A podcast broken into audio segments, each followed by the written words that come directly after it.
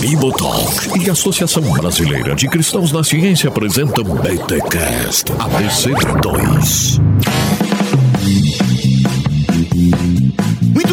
Muito bem, muito bem. Começa mais um BTcast ABC2, o de número 40. Eu sou Rodrigo Bibo e hoje vamos falar sobre C.S. Não, não, Alistair McGrath um pouco, né? É, eu tô confundindo aí. As biografias me confundem um pouco. Olá, gente. Eu sou Marcelo Cabral e eu ainda gostaria muito nessa vida de dar um abraço no Alistair McGrath. Cara, o Thiago Garros é amigo dele. Será que não rola aí um, uma aproximação? Sacanagem. Gente, eu sou Roberto Covolan e Alistair McGrath, além de ser um dos mais influentes teólogos cristãos, é um dos caras que mais entende de ciência e religião. Olha aí. E olá pessoal, eu sou o Thiago Pereira e a vida não é um problema a ser resolvido, mas um mistério a ser vivido. Caraca. É, esse é Gabriel Marcel citado por Alistair McGrath no seu livro. Olha aí, gente, olha esse time da BC2 aqui para mais um episódio sobre ciência e religião. Esse episódio aqui da BC2, sem sombra de dúvida, é aquele episódio para você mandar para aquela pessoa que tá questionando, que conversou uma vez com você sobre fé e ciência, que tem algumas dificuldades. Todos os episódios da BC2 têm esse princípio de dialogar fé e ciência a partir de vários temas. Agora, nesse episódio de número 40, nós queremos de novo falar dessa relação sobre fé e ciência. Já fizemos episódios, né? Todo episódio da BC2 a gente pincela, mas agora, novamente, um episódio especificamente para falar dessa relação. E a gente, obviamente, como o Roberto bem falou, vamos pautar um pouco dessa conversa na vida e na obra de Alistair McGrath, esse homem espetacular, esse cara, enfim, que escreve muito sobre várias coisas e escreve muito bem. Mas antes de nós falarmos um pouquinho sobre ciência e religião e os fundamentos para o diálogo, a partir de Alistair McGrath, vamos para os recados da ABC2.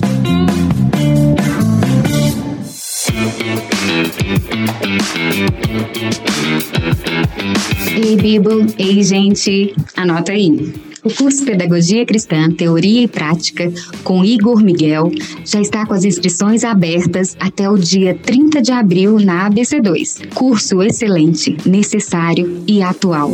Ele é ideal para professores de todas as idades, gestores de escolas confessionais, estudantes de pedagogia, professores de escola dominical, pais, missionários, qualquer pessoa interessada na área da educação, seja para crianças, jovens ou adultos. Para você saber mais sobre o processo,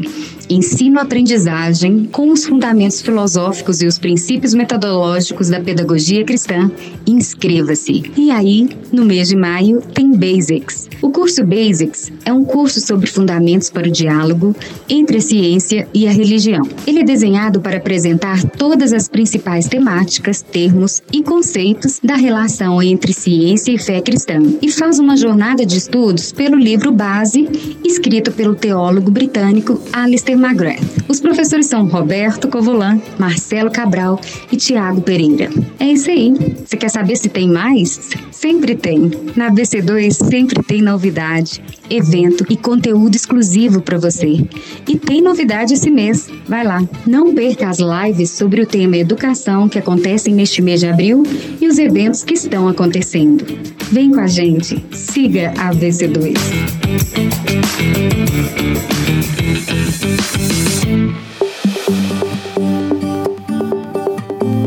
Então, gente. Eu acho que é bacana é, conhecer um pouquinho quem que é Alistair McGrath. Eu fiz a brincadeira com o C.S. Lewis ali, até porque o McGrath tem uma biografia do Lewis, que é maravilhosa, aliás. E o, conversando aqui no off-topic, o Roberto já deu algumas pinceladas sobre a vida e a obra do McGrath. Eu falei, cara, parece muito é, um pouco a história do Lewis. Roberto, por gentileza, apresente pra gente aí um perfil biográfico. A gente não é o Faustão, mas agora um. Como é que é aquele quadro do Faustão, gente? Eu, eu é, poxa vida, faz tempo que a gente não vê Faustão, hein? Arquivo confidencial. Arquivo confidencial. Temos alguém que assiste Globo aqui ainda, olha só. Arquivo confidencial agora do Alistair McGrath por Roberto Covolan. E olha, o, o McGrath, você já usou o adjetivo aí, mas eu vou usar de novo. Ele é uma espécie de um personagem emblemático do, do diálogo entre fé e ciência, ciência e religião. Agora, é muito curioso conhecer a história dele e saber o seguinte, que ele, na sua juventude, era um ateu convicto e ele imaginava que, na verdade, a ciência era algo que tinha vindo para substituir a religião. Para ele, Deus era uma relíquia do passado que tinha que ser abandonada. E daí para frente, digamos, a, a visão de mundo que uh, poderia ser aceita é apenas aquela que a racionalidade, com fundamentação científica, proporcionava. Não é? Agora, veja, aconteceu uma mudança tremenda na vida dele, na maneira dele pensar, e foi gradual isso, mas, digamos, num certo espaço de tempo, quando ele foi para Oxford, e ele foi em Oxford para começar uma carreira científica, estudos de química, ele começou a se interessar por ler mais a respeito de filosofia da ciência, história da ciência, e ele começou a perceber que havia uma série de questões que ele jamais havia enfrentado. E, e percebeu que o mundo era mais complicado do que ele imaginava e que a ciência, na verdade, não conseguia dar todas as respostas que ele precisava. E ele compreendeu entendeu gradualmente que, aquela, que aquele ateísmo dele, na verdade, era uma espécie assim de crença infantil não é? Era uma espécie de positivismo ingênuo que ele alimentava e que não tinha grande fundamento. E, e cara, o McGrath, pelo jeito, era um cara muito estudioso. Então, ele mergulhou nessas leituras, uh, foi fundo nisso e acabou percebendo que, na verdade, ele tinha uma posição dogmática e que ciência, de forma alguma, implicava em ateísmo. Ele podia ser um cientista, enfim, uh, compreender entender as coisas que a ciência oferecia a ele, mas isso não necessariamente levava ao ateísmo. Ao contrário, a natureza permitia diferentes tipos de interpretação sem perda de integridade intelectual, digamos assim. Né? E ele, ele acaba gradualmente se convencendo que o próprio ateísmo, na verdade, era um sistema de crenças.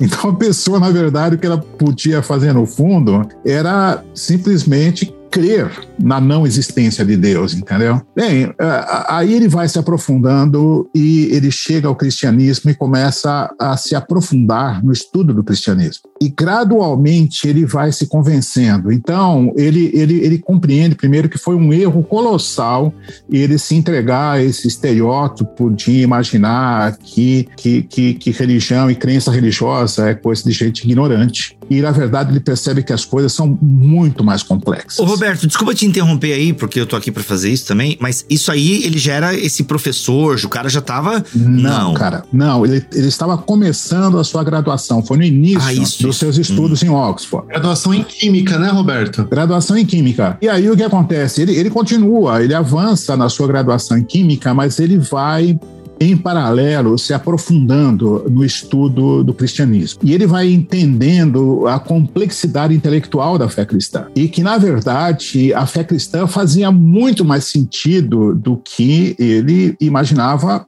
antes disso tudo, não é? Aliás, assim, você citou aí o C.S. Lewis, e, e o C.S. Lewis foi um personagem muito importante nesse processo, né? E ele gostava e gosta de repetir aquela frase do C.S. Lewis, né? Que ele diz que creio no cristianismo como acredito que o sol raiou. Não apenas porque posso vê-lo, mas porque por meio dele posso ver todo o resto. E, e, e esse tipo de visão, essa, para ele foi, na, na, nas palavras dele, né? Como se uma espécie de sol intelectual raiasse e essa uh, uh, o fato deles uh, adotar, não é, eles se entregar a essa cosmovisão cristã, permitia que ele enxergasse todas as coisas, inclusive as coisas da ciência, fazendo muito mais sentido. É, o legal disso aí, Roberto, antes de continuar, é o que a gente já conversou muito aqui no BTcast ABC2 sobre, não sei se tem a ver o link que eu vou fazer, vocês me corrijam, a questão da pré-evangelização. O que, que eu quero dizer? O McGrath não inventou as coisas. Ele, quando começou a investigar, deve ter achado autores que já faziam esse diálogo de fé e ciência. Ou seja, já tinham cristãos e, enfim, associações, não sei, que de alguma forma forneceram um caminho para o McGrath trilhar para que ele tivesse essa compreensão, porque ele não. Claro que ele poderia ter chegado sozinho? Poderia, mas eu imagino que McGrath não é o primeiro cara a discutir fé e ciência uh, uh, na história da relação fé e ciência. Ô, Bibo, é, só uma observação, é, e passo de novo a bola pro Roberto. O McGrath é daqueles autores que escreve numa velocidade maior do que a gente é capaz de ler, né? Então, assim, acho que mesmo que você parasse a vida só para ler McGrath, ele continuaria publicando mais do que você lê. Mas um aspecto interessante é que ele é uma pessoa que publica biografias, biografias intelectuais de autores cristãos que são relevantes. Então, até esse exercício de escrever um livro inteiro sobre a vida e um pensamento de uma outra pessoa, ele faz isso, por exemplo, com o próprio C.S. Lewis, com Thomas Torrance e com outros. É só o fato de fazer isso ele prova o ponto que você disse, né? Ele dedica um livro inteiro para mostrar a importância de um determinado autor, claro, para a vida pessoal dele e como ele acabou incorporando diversos insights, apreciações, teorias de certos autores. E é aquela coisa, né? Da gente chega mais longe porque a gente pode subir sob o ombro de gigantes. Então, ele tem muito essa perspectiva de é, é, continuar ou desenvolver ou estender o pensamento, a reflexão de autores diversos.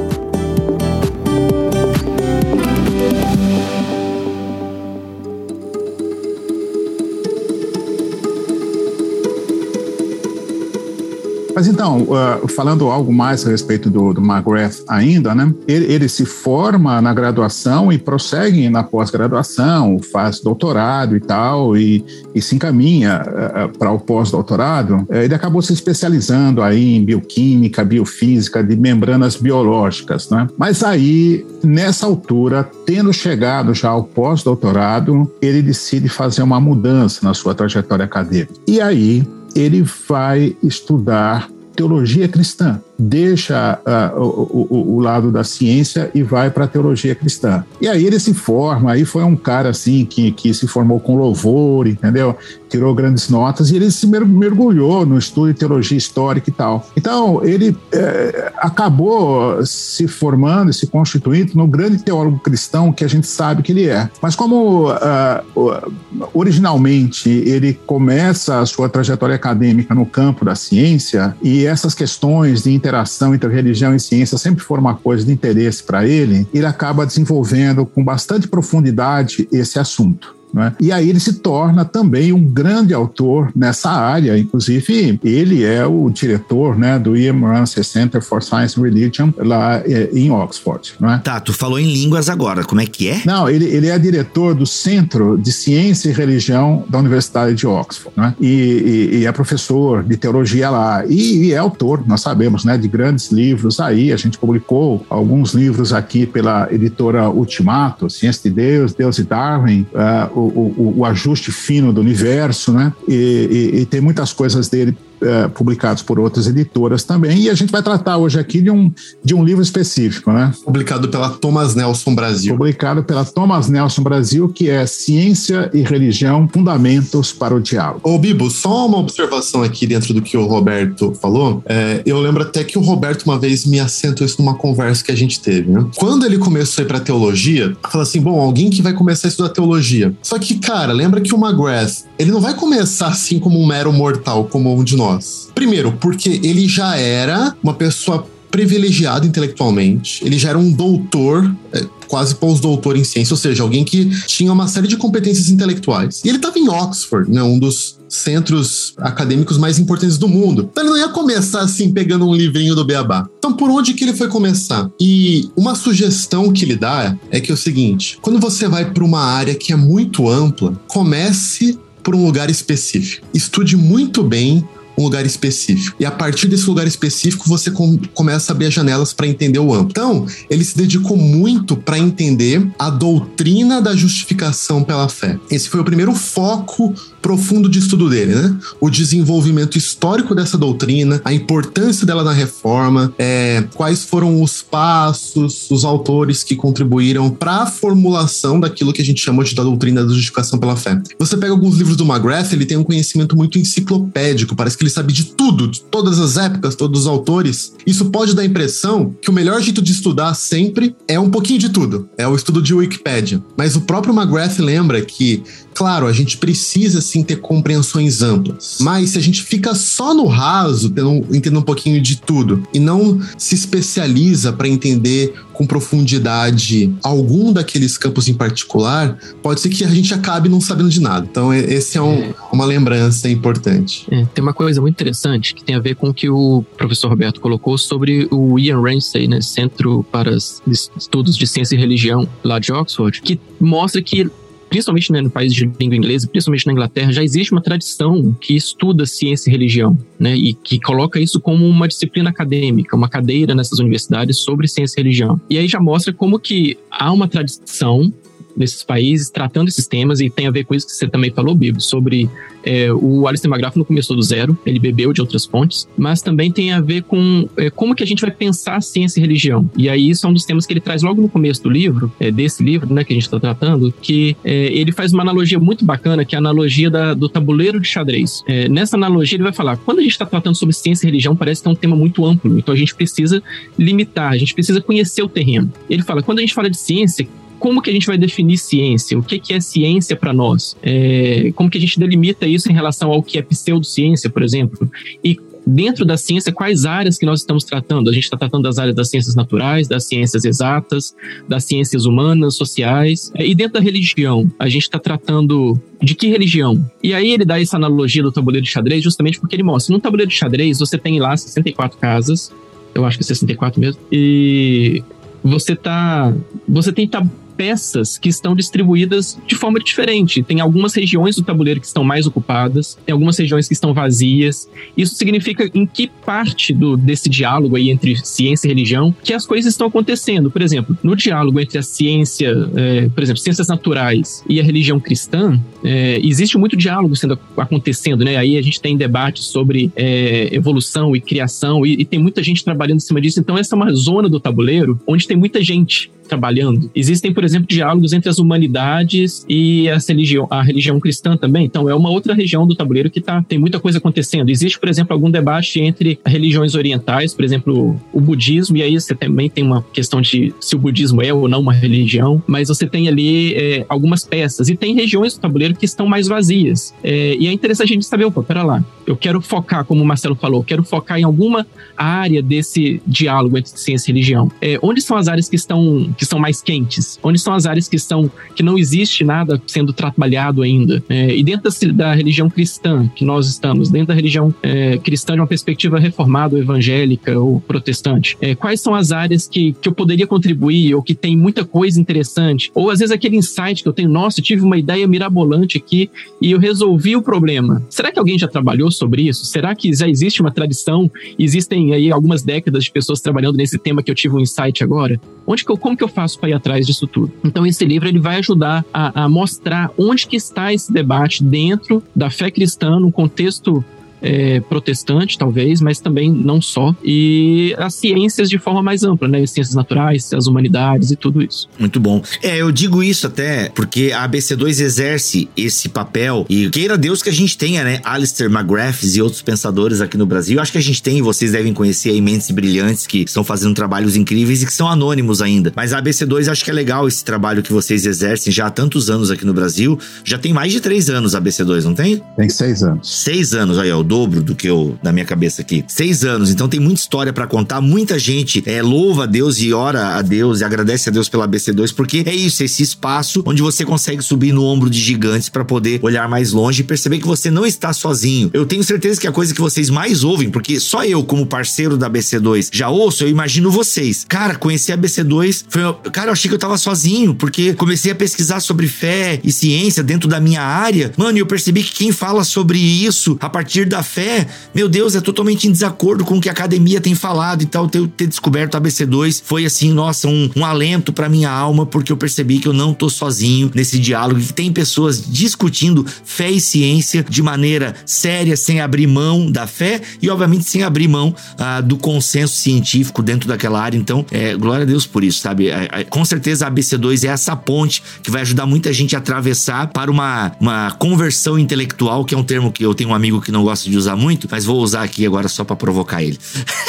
Desculpa, Roberto, só pra pegar no teu pé, tá? Você tava muito quieto. Mas, Roberto, você ia falar antes de eu começar a falar? Manda bala aí. Não, é que você acabou de fazer aí esse elogio rasgado. Uh, para a BC2, né? E, cara, eu preciso dizer para você que Uh, esse trabalho com a BC2 tem sido, antes de tudo e antes de mais nada, uma experiência com Deus, cara. Porque, assim, é, é uma coisa que pode ser surpresa para as pessoas, mas para nós tem sido uma coisa extremamente surpreendente. Eu, eu não tenho nenhuma outra experiência na minha vida em que é, você começa a fazer uma coisa, você toma. Claro que a gente faz coisas, né? Claro que a gente trabalha, estuda, lê e faz coisas, né? Mas o resultado disso, a maneira como isso se estende e alcança pessoas, não é? O impacto que isso provoca vai muito além do que a gente poderia imaginar e a maneira como esse trabalho tem sido sustentado também, a gente não, não só compreende, a gente tem evidências de que é sustentado por Deus, entendeu? Então, é, isso para dizer para você, como testemunho, eu tenho um grande amigo, pastor da minha igreja, é, que, enfim, eu estou lá há mais de 20 anos e vi aquela igreja crescendo, e uma vez eu fiz um elogio para ele, a maneira como ele, como pastor titular, é, é, conduzir os trabalhos da igreja. Ele falou: gente, a gente faz muito pouco, Roberto, que a gente é Deus que faz isso tudo, né? E, cara, e com a ABC2, a gente tem tido essa mesma experiência, sabe? Então, isso é obra de Deus. Somos gratos a Deus pela maneira como ele tem uh, uh, permitido que a gente realize esse trabalho.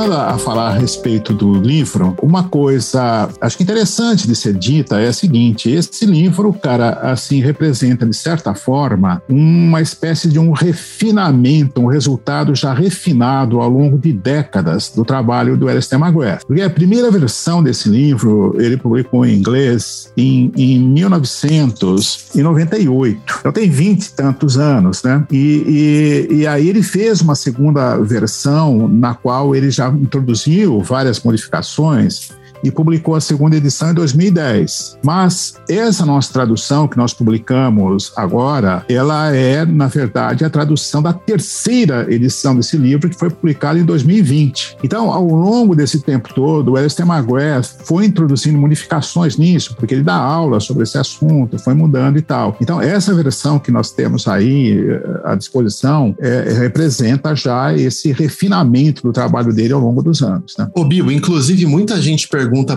para. É comum uma das perguntas que chegam via redes sociais ou nas conversas ou quando a gente vai dar palestra e as pessoas começam a perceber que quando se fala de fé cristã e ciências, isso na verdade é uma gama variada de muitos assuntos. Dela fala, nossa, tem tanta coisa, eu não fazia ideia por onde eu começo e a gente publicou este livro para responder essa pergunta. É por aqui. É claro, é que cada pessoa tem os seus interesses, tem outros tópicos. A gente tem alguns livros que são mais de testemunhos, que são legais também para ter uma primeira experiência. Mas assim, a gente traduziu esse livro para responder a pergunta: por onde eu começo? Então, esse livro ele conjuga duas coisas. Por um lado, como o Roberto disse, ele é o resultado, é o refinamento do que o McGrath tem estudado, ensinado e visto nesse campo da ciência e religião ao longo aí de 40 anos. Mas é o livro que ele mesmo escreveu para introduzir os temas. Né? Então é muito bom, porque você pode ter um iniciante, alguém que está há alguns anos no diálogo, e falar, ah, vou escrever uma introdução. Mas um cara que está há 40 anos trabalhando com isso, ele olha para tudo que tem e fala, cara, o que é mais importante? Quais são os autores, os temas, as discussões mais relevantes para mapear para alguém que quer compreender o que é o diálogo entre ciência e religião ter. Então ele escreve esse livro para isso e a gente traduz esse livro para isso. Então esse livro ele acaba sendo isso, né? É um uma grande apresentação, uma grande porta de entrada a esse universo uh, de fé ciência. Para usar uma analogia do C.S. Lewis, vou roubar aqui a analogia da casa, né? Com perdão. Então imagine aí o diálogo entre ciência e religião como uma grande casa, aquelas casas coloniais, assim, aquelas casas antigas, sei lá, com 20 quartos, com 14 salas. E você entra nessa casa e cada uma das, dos quartos das salas representa um dos tópicos da discussão entre ciência e religião. Tem lá o quarto criação e evolução, tem o quarto lendo Gênesis, tem o quarto das discussões de alma, cérebro, neurociência, tem o quarto das discussões mais de epistemologia e por aí vai. Mas imagina que você entra num hall de entrada e tem como anfitrião, antes de você escolher qual quarto você vai entrar, que ele te dá um panorama, uma visão abrangente do que, que você pode encontrar lá naquela casa. Um pouquinho do que, que você tem em cada quarto, quem que você vai encontrar em cada um deles, quais são os personagens que dormem em cada um desses quartos, ou que faz é, morada em cada uma das salas. Então o livro é esse hall de entrada dessa grande casa que é o universo dos diálogos entre ciência e religião. E para finalizar essa parte aí do McGrath de introdução do livro e para até dar esse gostinho, a gente já vai agora entrar em alguns temas que o McGrath propõe aqui no livro, principalmente essa questão dos modelos e das limitações, enfim, da, dessa relação fé e ciência, mas termina essa parte dizendo que esse lance de fé e ciência é tão importante para o McGrath que no livro que ele escreve de introdução à teologia, ele ocupa boa parte do livro, que acho que é teologia pura e simples, que é uma introdução à teologia. Ele ocupa boa parte parte do livro falando dessa relação fé e ciência. Então isso mostra como é um assunto caro para o McGrath e é alguém que entende o espírito do nosso tempo e por isso dedica tanto tempo, tanta atenção nessa relação. Ele tem, por exemplo, um livro sobre teologia natural, né, que foi uma atualização dessa discussão que foi lançado aqui no Brasil também. Enfim, tem muita coisa boa que ele lança nessa temática. Ele é um cara que realmente ele é um bom pesquisador. A própria sistemática que ele tem é, mostra isso pra gente, né? Como ele é um cara que mergulha nas doutrinas cristãs, enfim, tem bons livros livros na área da teologia, tem bons livros na área da discussão da fé cristã com a ciência, enfim, é um cara que você tem que ler, tem que conhecer. E esse livro, Ciência e Religião: Fundamentos para o Diálogo, pode ser um bom começo.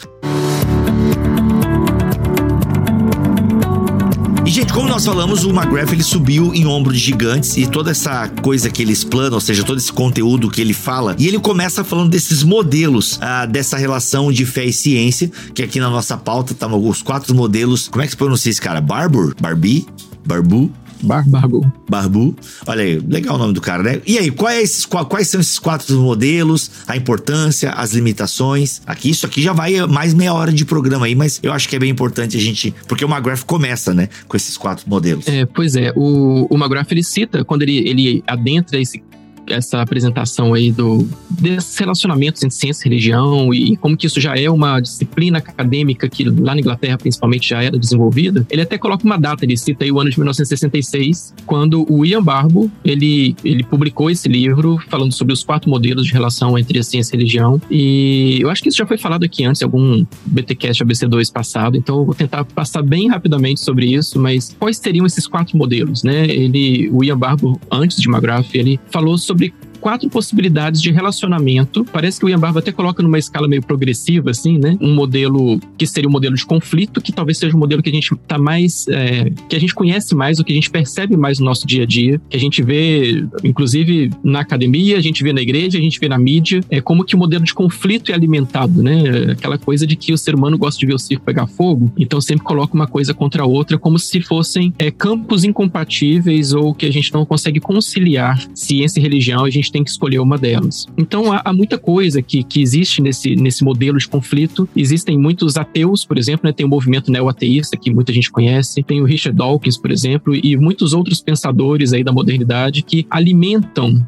esse modelo de conflito entre ciência e religião porque realmente vem como campos incompatíveis. Mas não parênteses, só. Parênteses, pode falar. Uh, Tiago, tem muita gente dentro da igreja também que alimenta esse modelo de conflito. É, é, é a deixa que eu ia pegar agora. é, e além dos, dos dos, dos neo-ateístas, né, e esse movimento secular, existe isso também dentro de muitos religiosos que entendem que uma leitura da Bíblia, uma leitura, principalmente uma leitura muito literalista da Bíblia, é incompatível com a ciência naturalista ou que segue o um modelo naturalista, como dizem, né? Seria incompatível. Então você não pode seguir a ciência, acaba que também ou não pode seguir muito do que a ciência diz, porque não tem como conciliar a leitura de Gênesis, a leitura das Escrituras com é, muitos dos pontos que a ciência coloca hoje. Então Então, esse modelo do conflito ele é alimentado pelos dois lados. A gente precisa ter sempre isso em mente. É alimentado pela, é, por muitos nomes que estão dentro da academia, que tem uma visão neo-ateísta, mas também alimentado pela igreja e muitos teólogos que não consideram isso. Então, para a gente não gastar muito tempo com o modelo do conflito, né, o segundo modelo seria o modelo da independência. É um modelo que muita gente também talvez conheça, né, aquela ideia de que ciência e religião não precisam estar em conflito uma contra a outra, mas elas não têm muito o que dizer uma à outra. Então, não tem como você fazer nenhuma conexão entre ciência e religião. Por exemplo, eu entrei na faculdade de biologia há alguns anos atrás e eu achei achei que eu ia ver muito conflito. E eu não vi muito conflito, eu vi mais dessa visão de independência. Essa visão de que você pode ter a sua fé, a sua fé tá lá pro seu domingo, domingo você vai na igreja, você tem seus rituais, você tem a sua, a sua fé expressa ali dentro da igreja, mas durante a semana você deixa a sua fé na igreja você vai pro seu laboratório, você vai estudar na universidade, você vai pra sala de aula, você vai pro trabalho e você não leva a sua fé ali porque não tem espaço para ela ali. Eu acho que isso é muito comum, a gente vê muito essa noção de independência entre as duas coisas e que é algo que acaba perdendo a riqueza talvez que a gente teria de uma interação maior, né? Será que realmente é sim? Será que uma não pode contribuir com a outra de forma nenhuma? Então, por causa dessa pergunta, surge outra visão, outro modelo, que seria o modelo do, da complementaridade ou do diálogo, é, que é o que a gente tem tentado fazer aqui, né? A BC2 ela, ela, ela foi criada com esse intuito de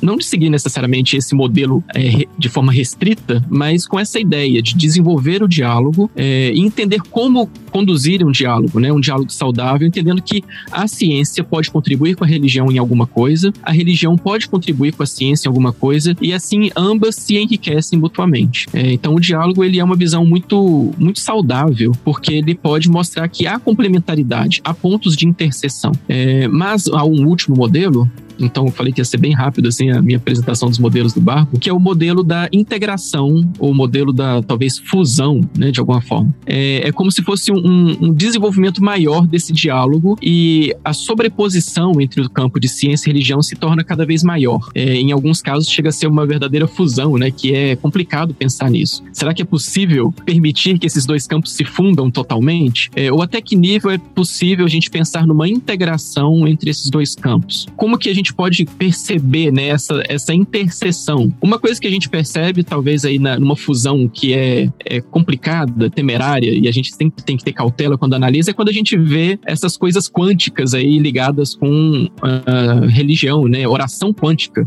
Gente, a gente vê isso demais, né? O pessoal mistura uma ciência, que é a tal da física quântica, com é, questões transcendentais ou questões metafísicas, e vira uma salada e você vende qualquer coisa, vende até colchão por causa disso. É, esse é um tipo de integração ou de fusão que é, é, é mal feita ou é, é, feita de forma irresponsável, às vezes, e desonesta também. Mas existem também integrações muito boas. Por exemplo, né, a teologia natural que o McGrath apresenta, e que ele tem um livro só disso, e que é um, um campo que ele trabalha bastante, é um tipo de integração. Ele, ele consegue fazer algumas interseções e, e ele tem trabalhado muito sobre isso. Isso é muito saudável, é muito bom, é muito importante para o debate acadêmico, esse tipo de, de relação entre a fé e a ciência. Mas, só para concluir a minha fala, é, esses modelos, com o passar do tempo, a gente percebe que esses modelos não representam toda a diversidade de relações entre fé e ciência. Isso é importante também. E é por isso que o próprio McGrath, no livro, ele vai mostrando que é, existem formas, outras formas possíveis de imaginar a relação entre fé e ciência, é, a representação, por exemplo, de perspectivas diferentes, de níveis diferentes, é, e muitas vezes também a gente lembrar que existem questões históricas por trás disso tudo e que nem sempre você tem na história um momento, ah, nesse momento aqui nós temos o diálogo, nesse momento aqui nós temos o conflito, nesse momento nós temos uma fusão. Não, na verdade isso tudo está emaranhado no desenrolar, no desenrolar da história entre fé e ciência. Então, é, a relação entre fé e ciência ela é muito mais complexa do que a gente pode perceber às vezes. Então, quanto mais a gente estuda, mais a gente percebe as nuances, é, mais a gente entende as razões, por que, que há conflito em alguma determinada região ou em algum determinado tópico, por que, que esse conflito é alimentado, por que, que a gente consegue dialogar algumas coisas de forma mais fácil e outras não. É justamente por causa dessas contingências históricas aí. Mas eu quero passar a bola para o Marcelo falar rapidamente sobre essa ideia justamente do diálogo, que é um modelo que a gente gente tem adotado no BC2 e que o Alistair McGrath traz, e que é inclusive o subtítulo do livro, né? Fundamentos para o diálogo. O diálogo é, pode ser visto só como esse modelo, assim, ou como que a gente pode é, pensar no diálogo Ah. a partir disso. Entendi o seu gancho, entendi. Então, ah, essa divisão das interações entre ciência e religião entre modelos, eu gosto de pensar na seguinte analogia, Bibo. Imagina você aí na sua casa, tô vendo aí no seu estúdio, você cheio de livro, né? Daí imagina que dá louca no Bibo, ele quer reorganizar os livros da prateleira dele. Qual que é o melhor jeito dele organizar os livros? Assim, cara, acho que eu vou organizar por ordem alfabética do sobrenome. Mas, cara, isso aqui talvez não seja tão prático. Eu primeiro devo, deixa eu separar os livros por temas. Livros de história da igreja, livros de eclesiologia, livros de teologia do Novo Testamento. Ah, cara, eu sou uma pessoa que gosta muito do visual, então vou fazer o livro por paleta de cores. Nossa, aí não. Eu faço por temas, mas a paleta de cores ia ser legal, mas, cara, tem que estar muito desocupado, hein? Tem que. Mas, cara, tem uns negócios na internet que eu vejo que é tão bonito. Não deve ser prático pra encontrar, né? Que fica tudo misturado. Mas, de qualquer jeito, se você perguntasse assim, ah, qual desses modos de organizar os meus livros é o mais adequado? Ou é o melhor? Talvez não tenha um que seja o melhor. Depende do seu propósito. Depende daquilo que você intenciona. Por isso que a gente vê que diferentes autores, eles propõem diferentes modos de organizar as interações entre ciência e religião. Esse modelo do Barbour, que o, o Thiago acabou de apresentar muito bem, foi sintético, mas foi, apresentou muito bem, acabou se cristalizando na literatura como aquele eh, mais reconhecido. É, é parte do vocabulário do dia a dia, sabe? Todo mundo que quer falar sobre ciência e religião tem que passar pelos quatro modelos de Barbour. O Thiago já falou muito bem, né? Como qualquer modelo, para qualquer coisa, ele tem limitações, ele tem alternativas que ajudam a gente ver outras facetas, mas ele continua sendo uma tipologia relevante para a gente entender alguns dos modos principais que ciência e religião podem eh, se organizar. Agora, ele levantou uma bola que o McGrath discute, que é o seguinte: ok, vamos pensar um pouquinho aqui na questão do diálogo. O que, que é, na prática, promover um diálogo entre ciência e religião?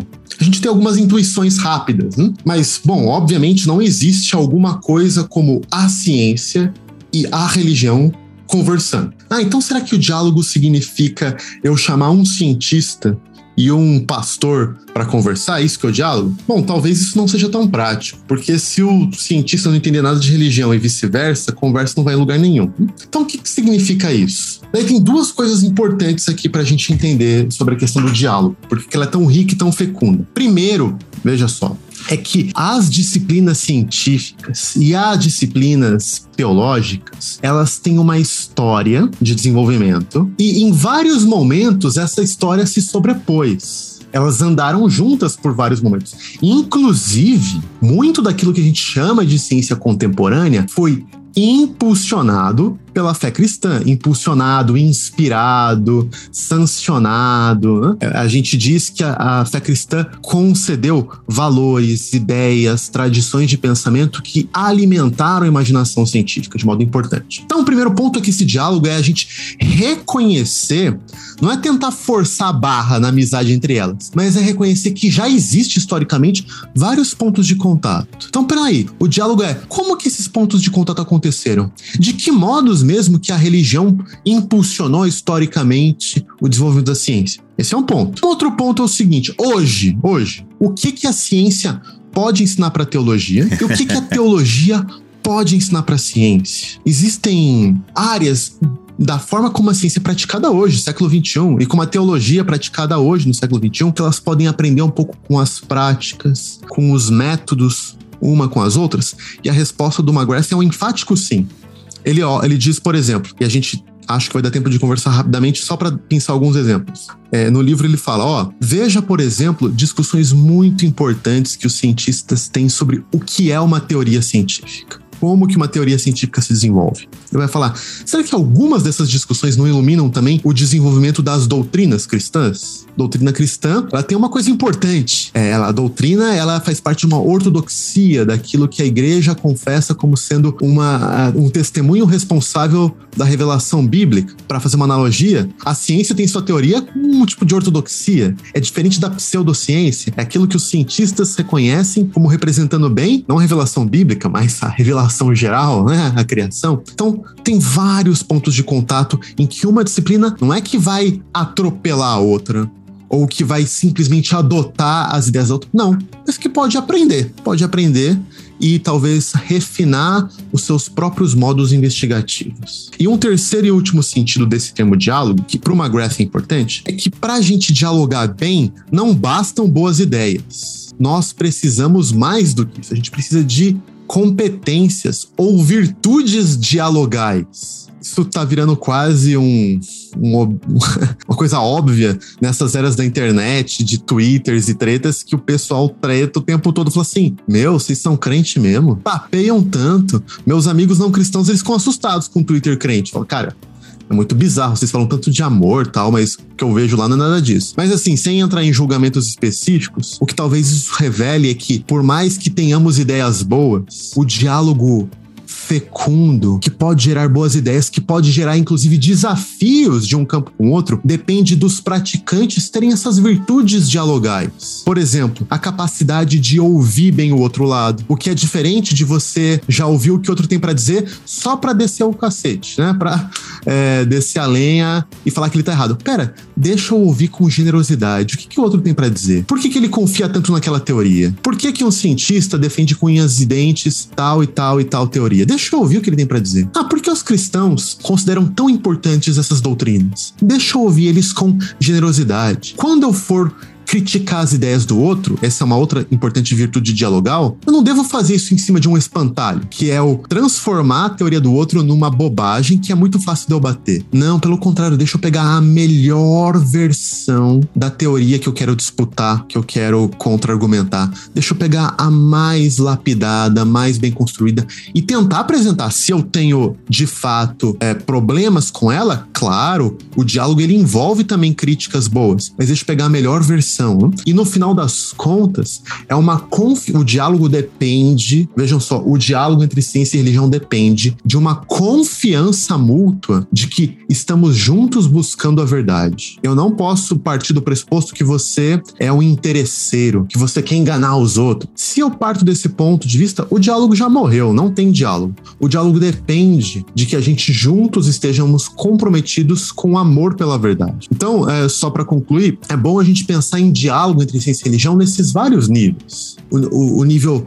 das ideias, de como um campo pode aprender com os métodos e práticas dos outros e também com algumas virtudes fundamentais para que esse diálogo seja possível e seja frutífero. Então, complementando isso que o Marcelo falou, a descrição fantástica que ele acabou de dar da, do diálogo entre fé e ciência, eu gostaria de colocar aqui uma citação do McGrath em que ele faz, fala uh, sobre isso no, no livro A Ciência de Deus. Ele diz: uh, se o mundo é de fato uma criação de Deus, então há razões ontológicas para um diálogo teológico com as ciências naturais longe de se tratar de um diálogo arbitrário, trata-se de um diálogo natural, fundamentado na crença elementar, segundo a qual o Deus a que se refere a teologia cristã é o mesmo Deus que criou o mundo investigado pelas ciências naturais. Então, as ciências, eh, se nós cremos que Deus criou tudo o que há, e as ciências investigam não é, o mundo natural, então há razões, uh, uh, as razões não é, pelas quais esse diálogo se sustenta coincide com o universo como um todo, né, estão ao nosso redor, tem a ver com a própria realidade no qual, na qual nós estamos imersos. Não é? Então, uh, enfim, temos razões sobrando né, para promover esse diálogo entre fé e ciência. Eu penso que esse, um desafio que, que nós temos, principalmente vocês, é, eu sou apenas aquele que é, ajuda na comunicação da BC2 e, e, levar um pouco mais longe, mas vocês é que pensam, estão aí produzindo o conteúdo da BC2, trabalhando, traduzindo, edito, editando livros, cursos e por aí vai. Então vocês estão, estão muito nessa labuta de fazer as pessoas pensarem a partir de uma relação saudável. O Marcelo falou uma parada ali que eu penso ser um dos principais desafios. E aqui falo como leigo e como quem tá de fora. Mas parte do cristianismo tem muito essa visão, como o Tiago apresentou lá dos modelos do, do barbudo lá, do barbo, que é essa questão do conflito. Então as pessoas sempre enxergam a ciência como algo do mal. Assim, não, porque a galera, os cientistas, eles querem provar que Deus não existe. Isso tá muito ainda na mente da, da, das pessoas. Inclusive, eu tava lendo um quadrinho, gente. Perceba onde vai essa, esse modelo do conflito. É esse o nome, modelo do conflito? Enfim, se não é, eu achei mais legal esse nome. É, modelo, olha só como o modelo do conflito, ele tá. É,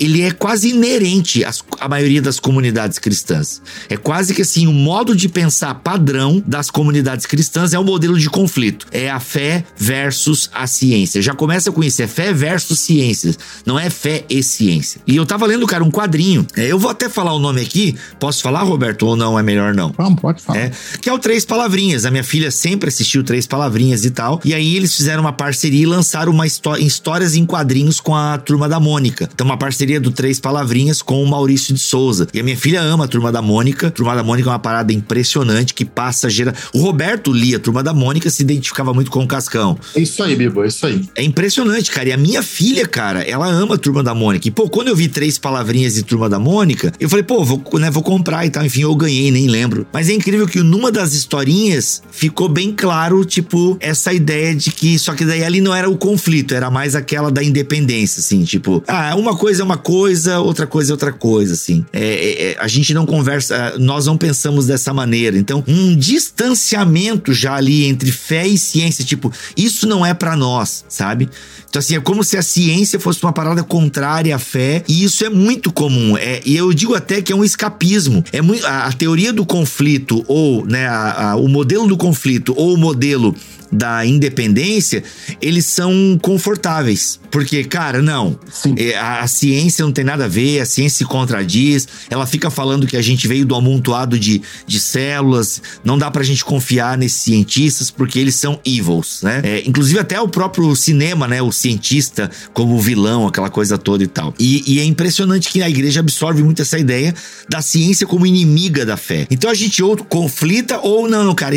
Uma coisa é uma coisa, sabe? Não, isso não é para nós, assim. Deixa a ciência lá, deixa a gente aqui. E, meu, é, e tu vê, já no quadrinho da minha filha, coisa pequena ali, uma, um, um, um, certo antagonismo ou um distanciamento, o que eu não acho saudável. Ô, Bibo, claro que não é saudável. Agora vem cá, nota, nota aquilo que você está citando. Você citou os quadrinhos, você mencionou o cinema, entendeu? Você pode mencionar jornais e todo tipo de mídia. Então, nota o seguinte: quando a gente olha para a realidade, a gente não pode ter um olhar e, e, e ter os ouvidos, né, e ouvir a realidade de maneira ingênua. Nós temos que olhar o seguinte: quem é que está fazendo a mediação? Como é que isso chega para a gente? Então, uh, uh, o seguinte: uh, eu, eu digo assim, isso de não ter um olhar ingênuo, inclusive para o próprio campo científico. Veja, da revolução pop para cá, todo mundo quer ser popstar, inclusive cientistas, né? Então, aqueles que são mais midiáticos aparecem mais. E a mídia explora isso e todo mundo se aproveita disso, né? Então, pessoas, muitas vezes cientistas, acabam fazendo afirmações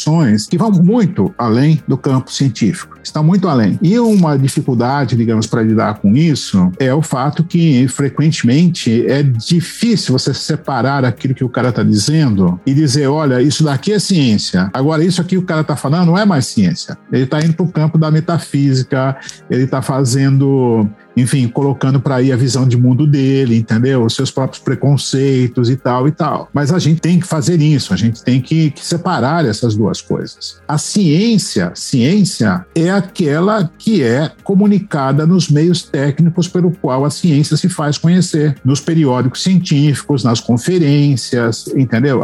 Isso é que é ciência. Por quê? Porque ela é filtrada pelos próprios cientistas. Aquilo que não tem qualidade de ciência não aparece nesses meios. Mas agora, quando o cientista escreve um livro, ou quando ele dá uma entrevista, ou quando ele vai para o jornal, etc e tal, aí ele fala o que está na cabeça dele, e aí o cara pode misturar um monte de coisas, e é isso que frequentemente acontece. Agora, existe, claro que existe, muitas pessoas no campo científico que antagonizam com, com a ciência, mas quando você busca estatísticas, né, ou seja, informação científica a respeito do que os cientistas pensam a respeito da religião, você vai ver que esses são minoria, não é? Então, digamos assim, por um lado, existe um aspecto que a ciência, estritamente falando, ela não tem o que dizer a respeito da religião enquanto religião. Ou seja, a, a, a ciência trata de fenômenos naturais, não é? E a religião está numa outra esfera. Você fala assim, você está alimentando um pouco aí a ideia de independência. Não, você está falando assim de, de, de campo, o,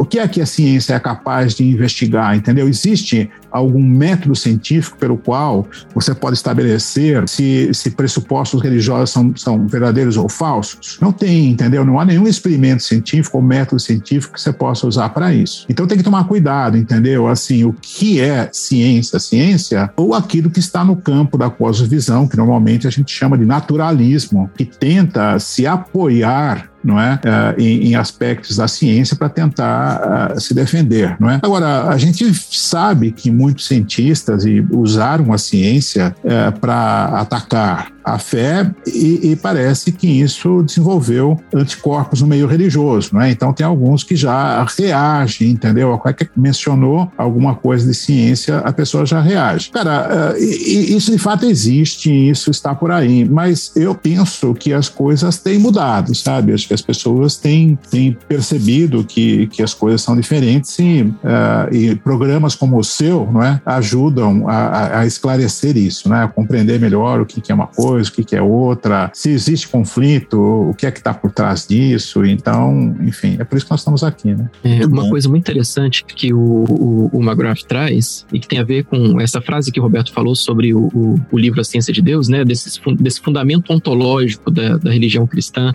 é, e que tem a ver com a frase que o, o McGrath cita com frequência também sobre o cristianismo, né? E do, do, do Lewis, do, dele crer no cristianismo como ele é, crê no sol, que o sol raiou, que através do cristianismo ele pode ver todas as outras coisas, e através do sol, né? Ele pode ser iluminado. É, essa ideia que o McGrath traz de uma ressonância, é, de uma coerência do mundo é, ou do, do, que, do que a ciência traz com uma visão de mundo cristão, uma visão de mundo trinitária. Ele pega muito nesse, nesse ponto de uma visão de mundo trinitária que nós temos enquanto cristãos. Né? Não, é, não, não é uma mera visão teísta. É, existem outras, outras religiões que também têm visões teístas, mas a nossa visão enquanto cristãos é trinitária. E, e ele encontra ressonância, ele encontra uma grande coerência entre o, o, estudo do mundo natural, é, o estudo das ciências, com essa visão de mundo. É, então ele entende que existe essa unidade ontológica, que, que é o fundamento de tudo, né? E, e, a, e Deus como criador e, e, sustentador de toda a criação. É, mas dentro dessa unidade ontológica há o que ele chama de um pluralismo epistemológico, um pluralismo metodológico, ou seja, há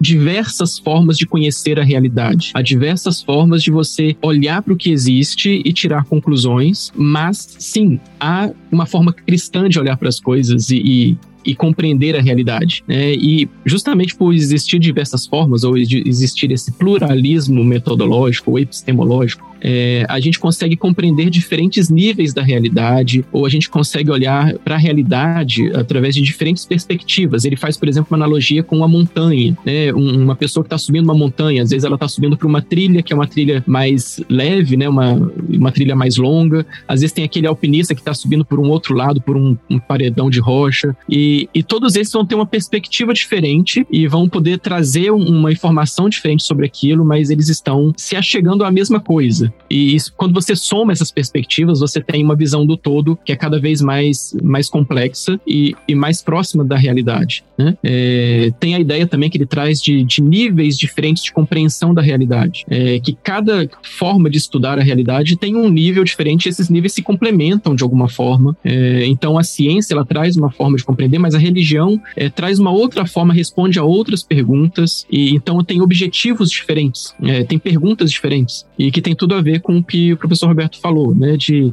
de como que a gente é, consegue analisar o mundo e consegue olhar para a realidade e entender que uma coisa não anula a outra. Você não precisa de escolher, você não precisa fazer uma escolha entre ciência e religião. Você entende que elas têm objetivos diferentes e elas estão preocupadas com coisas diferentes. Ah, a ciência, dessa forma, né, ela não está preocupada em resolver muitas coisas da religião. Se um cientista está preocupado com isso, ele é porque ele é um ser humano, ele é um cientista, ele é uma pessoa complexa como todo mundo. Mas a ciência em si não está preocupada com essas coisas da religião e a religião não está preocupada necessariamente com essas coisas. Elas têm perguntas diferentes mas nem por isso elas são antagônicas, não deveriam ser. Né? Bem, e, e, a partir disso que o Tiago acabou de falar, essa maneira diferente de olhar as coisas, um dos aspectos que o, o McGrath destaca é isso que ele chama de teologia da natureza. Diferentemente da teologia natural tradicional, que busca, a partir de evidências do cosmos, evidências colhidas através da ciência, tenta chegar a Deus, ou demonstrar Deus, ou provar Deus, diferentemente disso, a teologia da natureza, ela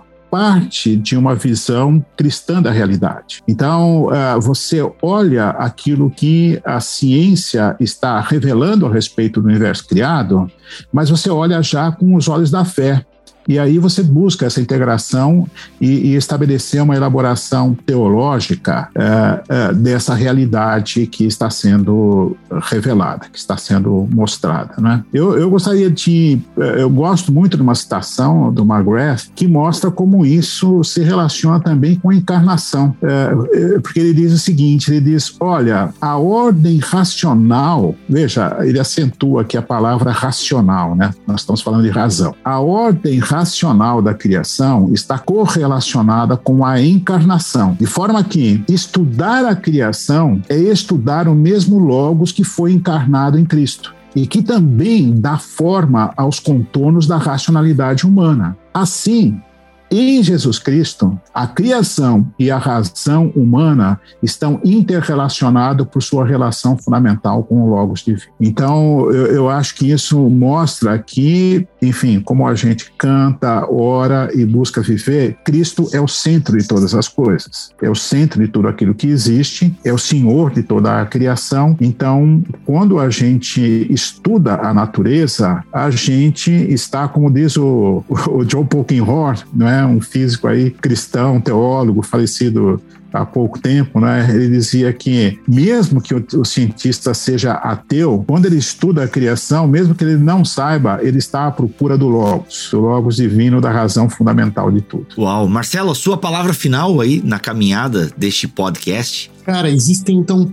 tantos temas fantásticos, importantes para a gente, como cristão, estudar nessa interação, que é por isso que, por um lado, nós continuamos a convidar, a tratar e promover diversas iniciativas para a gente pensar junto, como igreja brasileira, é, esses tópicos, e a gente precisa dar uma resposta também para vários desafios que vêm de fora da igreja. Então, esse conhecimento ele tem um caráter tanto da formação do povo de Deus, quanto um caráter apologético, evangelístico, no sentido de lidar com questionamentos importantes à raiz da nossa fé. Então a gente estende a esse convite. Se você fala, meu, por onde eu começo? Você pode começar pelo livro de Alistair McGrath, Ciência e Religião, Fundamentos para o Diálogo. Tiago, a sua palavra final, então, a saideira desse episódio aí pra gente. E ó, gente, galera, a gente, na verdade, fez aqui uma introdução a Alistair McGrath, porque ele é um, esse ícone, né, que a gente acabou de falar para vocês. E o livro dele, como o Marcelo disse, vai falar muito mais, então fica a dica. Mas, Tiago, a sua palavra final aí.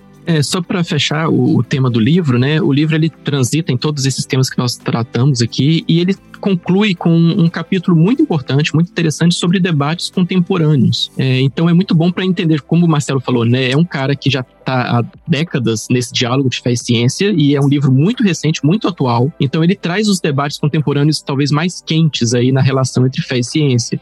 Então ele vai falar sobre questão de filosofia moral, sobre neurociência, sobre é, questões éticas, sobre filosofia da ciência, filosofia da religião. Ele vai falar sobre transhumanismo, sobre um, desenvolvimento da matemática, pensamentos sobre matemática, sobre princípio antrópico aí na área da física, sobre biologia evolutiva e toda aquela coisa com a questão do design, como que a gente pensa sobre isso dentro de uma perspectiva cristã também. É sobre ciência cognitiva, ciência cognitiva da religião, que é um campo muito atual. É, ele pincela todos esses temas, mostrando, tipo, quais são os principais autores, onde que você pode recorrer. Ele dá referências ao final de, cada capítulo, né, mostrando como que você pode se aprofundar em cada um desses debates. Então é um livro muito importante porque ele, ele coloca muito disso de cada cada tópico que ele coloca dá para abrir várias portas é, de estudo para quem está interessado em diversas áreas aí da ciência. Então é um livro muito rico, é um livro para ler várias vezes, é um livro para retornar e ser um livro de consulta constante e aguardar aí vai que ele lance uma próxima edição mais atualizada ainda. Quem... Olha, a ABC2 tem algum curso em cima desse livro? Então, queria concluir com esse exatamente sobre isso. Opa. A, a ABC2 tem um braço da ABC2 acadêmico, que é a Academia ABC2. É, a gente já divulgou aqui em outras ocasiões também, né? O curso DCH, que é a pós-graduação formação que nós oferecemos, mas a gente tem também vários outros cursos, vale a pena vocês entrarem no nosso site, nas nossas redes sociais, vocês vão ver todos os cursos que nós estamos disponibilizando ao longo desse ano, então tem lá a agenda de cursos para esse ano. E o próximo curso vai ser ofertado agora no mês de maio, e vocês fiquem atentos que as nossas redes sociais vão divulgar, nosso site, tudo que a gente faz, a gente está sempre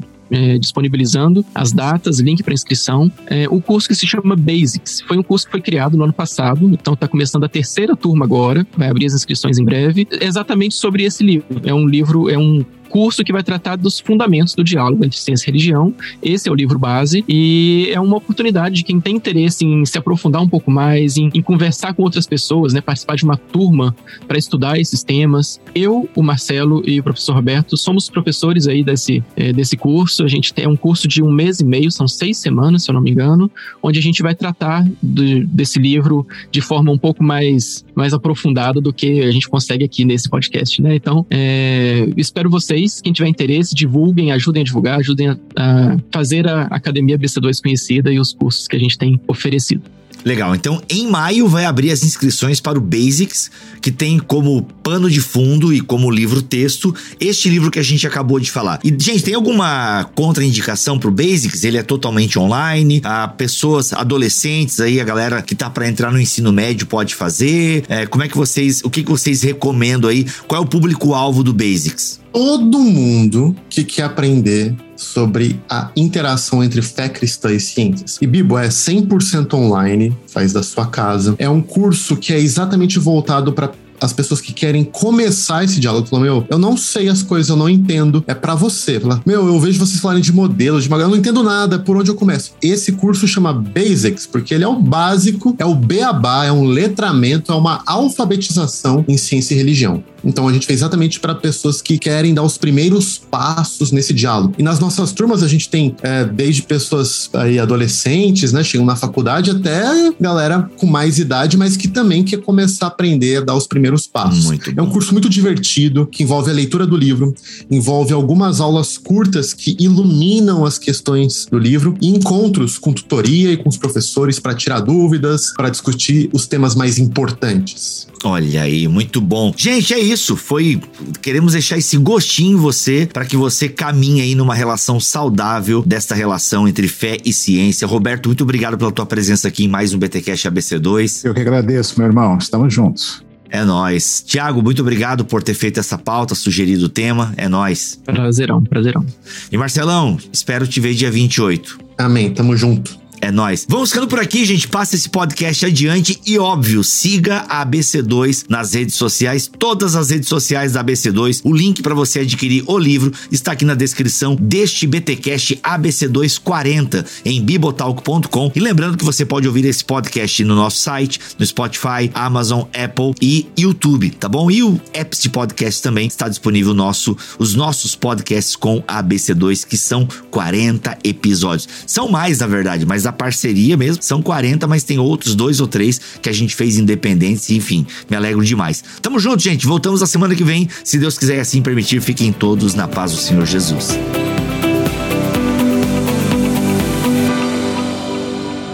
Este podcast foi editado por Tuller Bibotalk Produções.